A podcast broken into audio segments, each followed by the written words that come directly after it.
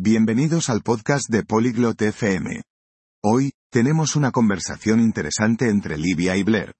Están hablando sobre cómo pintar una habitación. Este tema es divertido porque puedes aprender cómo cambiar el color de tu habitación.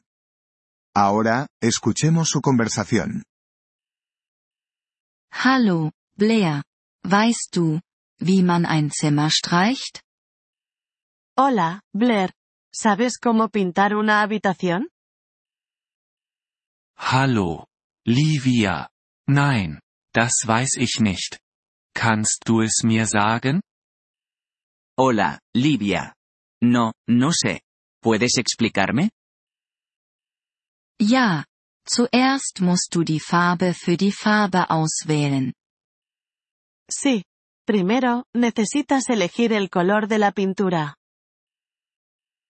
Okay. Ich wähle blau. Was kommt als nächstes? Vale, elijo azul. ¿Qué sigue? Als nächstes musst du die Farbe kaufen. Kaufe auch Pinsel und eine Rolle. A continuación, necesitas comprar la pintura. También, compra pinceles y un rodillo. Wie viel Farbe brauche ich? ¿Cuánta pintura necesito?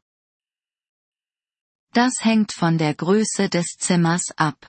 Für ein kleines Zimmer brauchst du eine Dose Farbe.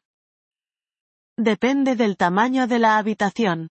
Para una habitación pequeña, necesitas un bote de pintura. Okay. Ich verstehe. Was kommt als nächstes? Vale, lo entiendo. ¿Qué sigue? Als nächstes musst du das Zimmer vorbereiten. Entferne alles von den Wänden. Decke auch den Boden mit Plastik ab. A continuación, necesitas preparar la habitación. Retira todo de las paredes. Además, cubre el suelo con plástico. Ich verstehe. Damit die Farbe den Boden oder die Möbel nicht ruiniert. Lo veo. Así, la pintura no arruina el suelo o los muebles. Ja, genau. Nach der Vorbereitung kannst du mit dem Streichen beginnen. Sí, eso es correcto. Después de preparar, puedes comenzar a pintar. Fange ich mit den Wänden oder der Decke an? ¿Empiezo con las paredes o el techo? Fange mit der Decke an. Dann streiche die Wände.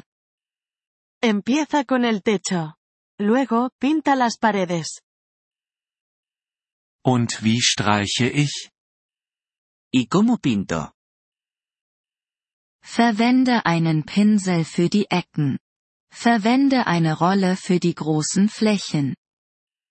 Usa un pincel para las esquinas. Usa un rodillo para las áreas grandes. Okay. Ich habe es verstanden. Noch etwas? Vale, lo tengo. ¿Algo más? Ja. Lass die Farbe einen Tag trocknen. Dann kannst du alles wieder zurücklegen. Sí. Deja que la pintura se seque durante un día. Luego, puedes volver a colocar todo. Das scheint einfach zu sein.